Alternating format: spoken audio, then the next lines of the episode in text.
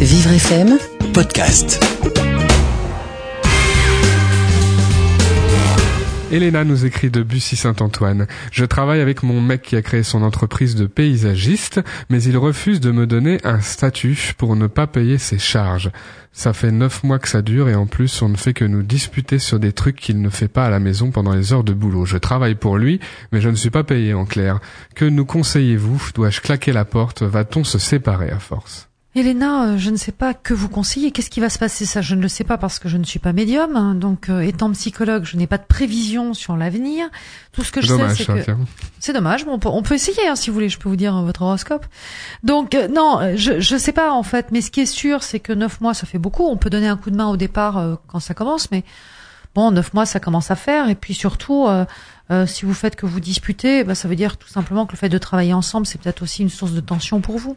Mhm. Donc, euh, ben Elena, euh, il faut mettre un petit peu les choses à plat, tout simplement.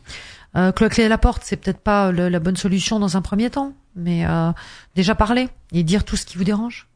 Vous savez, ça me rappelle un peu quand même ces femmes d'agriculteurs qui ont travaillé pendant des années pour leur mari à une époque où Mhm. les femmes ne travaillaient pas beaucoup. Donc il n'y avait pas forcément la reconnaissance systématique et ces femmes âgées, veuves parfois, sont- se- peuvent se retrouver sans droit, sans une retraite suffisante.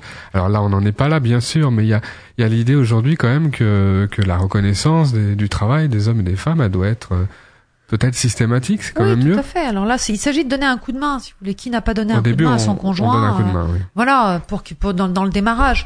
Quand on commence une entreprise, on ne peut pas forcément euh, euh, prendre un employé tout de suite. C'est pas possible.